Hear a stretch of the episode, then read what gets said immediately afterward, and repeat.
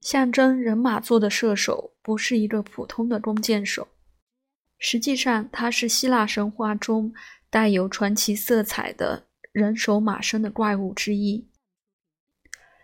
半人马兽喀戎是农神萨杜恩的儿子，他以仁慈和渊博的知识而备受崇拜，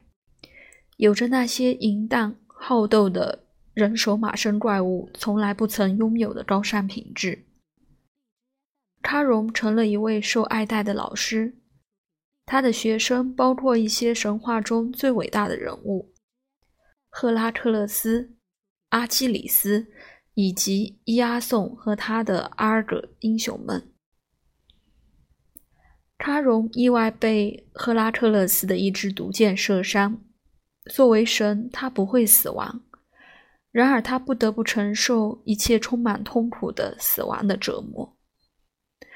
他把自己的不朽之身给了长期受苦的普罗米修斯，那个被宙斯诅咒永受折磨的人，代替了普罗米修斯的位置，最终找到了死亡的宁静。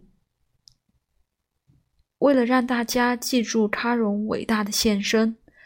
宙斯让他和毒害他的那一支箭，在人马座十星星群中永生。